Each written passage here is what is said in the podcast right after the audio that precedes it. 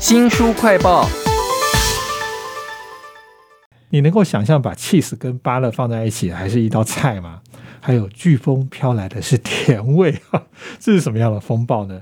为您介绍这个味道非常浓烈、很可爱、很难以归类的小说啊，叫做《风暴的一天》，请到了启明出版的编辑廖书义。书义你好，周翔好，各位听众大家好。哎，这个岛上的所有人，他都一定有某种魔力，但未必是他要的 或者他期待的样貌哈。那其中有一个魔力是。他马上就可以知道别人是讲真的还是讲假的。在介绍了这个人之后呢，这个岛上出现了一大堆的涂鸦，谁画了不知道，但这些涂鸦呢都泄露了一些秘密哦。例如说，一个议员竟然是恋童癖，或者是那个餐厅啊无良啊，卖卖的东西可能有问题哈。所以我想，这个所有的魔力可能是一个很棒的事，但它也应该有代价的吧？对，在。波比修群岛这个地方嘛，那所有的人出生的时候，众神都会赐予他们一项魔力。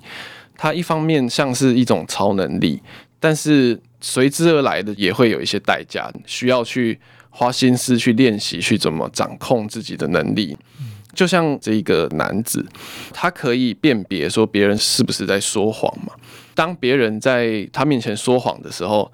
他就会感觉到一种身体的疼痛，那例如说他会头痛、喉咙痛，或者会肚子痛，那他就不会被人家骗，因为人家跟他讲什么谎话，他都会发现。但其实他的生活非常辛苦，因为所有的人都在说谎，有些是恶意的谎，有些是善意的谎。这一个男子，他都被迫要去知道说别人在说谎。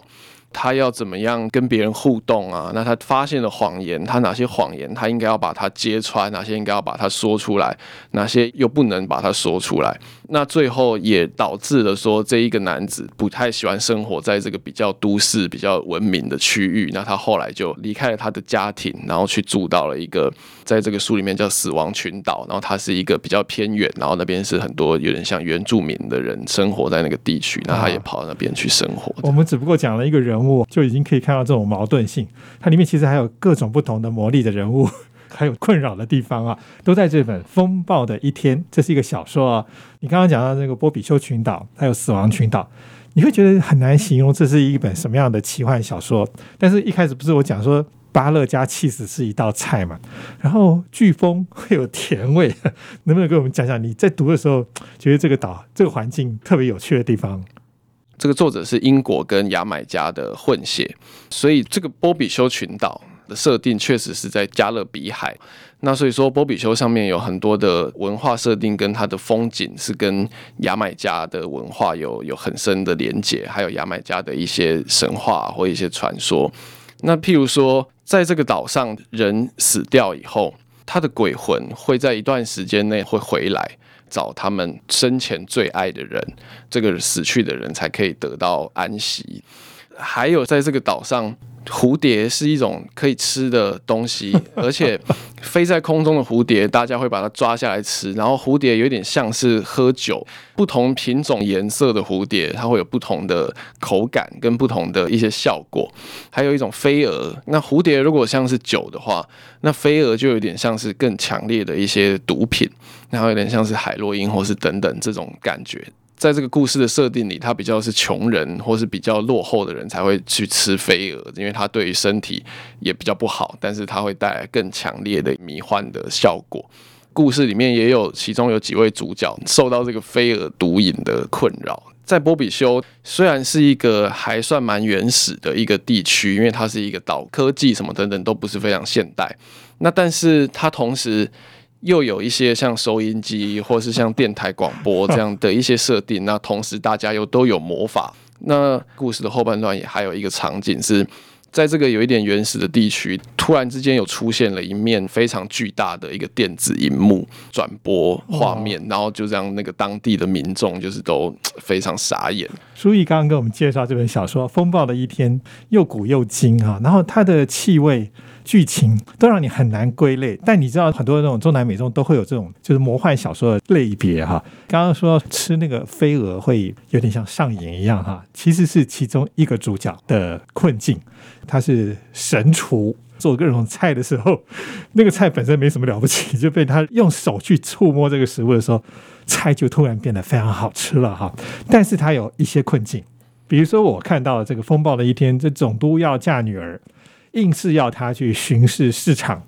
他看起来有很多很多的困境，跟他一直想吃那个飞蛾来成瘾一下有关了。对这个神厨沙维耶呢，算是《风暴的一天》这本书的主要的一个主角。在整本书的一开始就写出来说，沙维耶的老婆已经过世一周年了，那但是他的鬼魂一直都还没有回来找他。刚提到，就是在波比修这边，人死去之后，鬼魂会回来找他们最爱的人，那才可以得到安息嘛。那但是沙维的老婆已经一年过去了，都还没有回来。这也让沙维耶就是这一年来他都足不出户，意志消沉，然后都在等他老婆回来。但是呢，在故事的一开始，就他收到了这个总督的信，就总督是波比修的一个最高的一个官职，就是一个领导者。总督他的女儿最近要结婚了，那所以这个总督就非常强硬的要求沙维耶要来烹煮这一场婚宴。逼迫的沙维耶就只好踏出家门，寻找婚宴来准备的食材。在这样的一个非常奇怪的状态下，他踏上了他的旅程。因为一方面他还在纠结于他跟他老婆，还在等待他老婆回来的这个过去；那另一方面，他也在纠结于这个他个人的飞蛾的毒瘾，同时他又要面对不得不执行的这个任务。这是故事的开始。这只是开始而已哦，后面还有很多你意想不到的旅程哈。小说的书名呢是《风暴的一天》哈，后面来一个重大的事件，就是有甜味的飓风，光这一点就让我很多很多想象嘞。这本小说它是一个非常庞大的小说嘛，从几个主角的旅程，它有点谈到了整个波比修的历史跟他们的文化。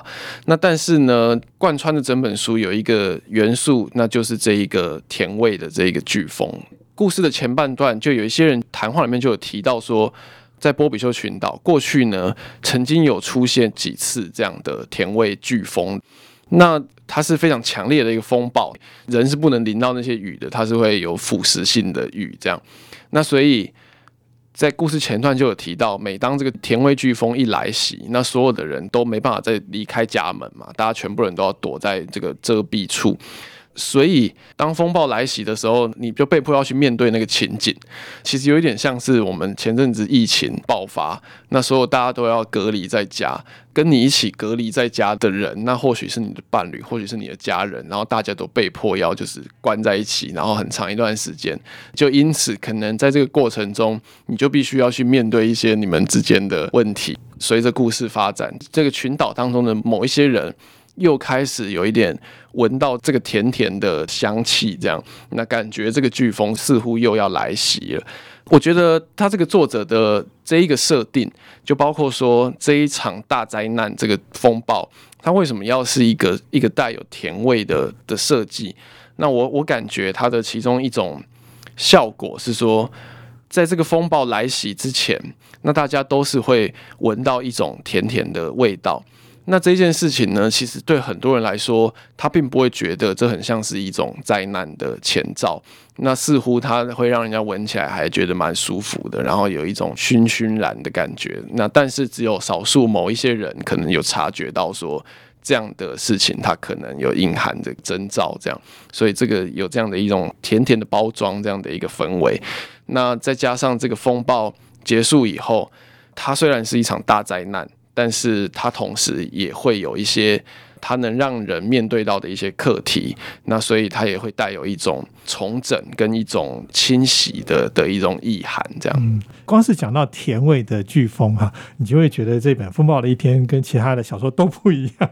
那种中南美洲那种魔幻写实的文学魅力，如果你有兴趣，你可以沉浸在这本书当中哦。非常谢谢启明出版社的编辑啊廖书义为我们介绍这本小说《风暴的一天》，谢谢您，谢谢周翔，谢谢大家，也请记得帮我们新书快报按个赞、分享以及留言哦。我是周翔，下次再会。